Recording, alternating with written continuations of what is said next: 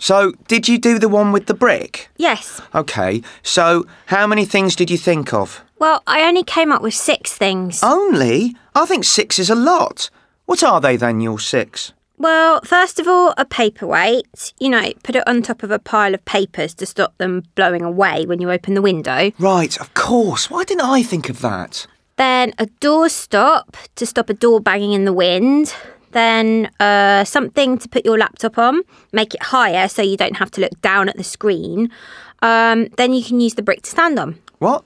You know, when you're at a concert or something and you can't see, you stand on the brick. That's four. And the other two are a hammer to knock nails into a wall. And lastly, you can put the brick behind the wheel of a car to stop it moving. You're not serious, are you? About what? About using a brick as a hammer. I mean, it's too soft. The brick would break. Oh, please, it's only a game. Don't take it so seriously. Yeah, okay. What about the picture one?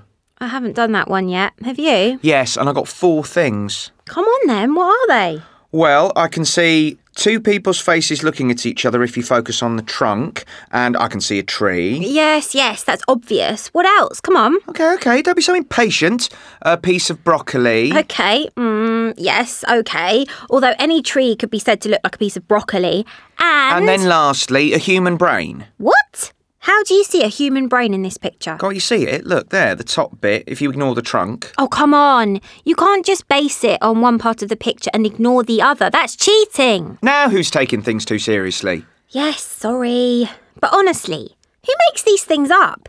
Do you think they really say anything about a person? Well, they're supposed to show how imaginative you are, and I'm a bit hopeless, so I guess it means I'm not very imaginative.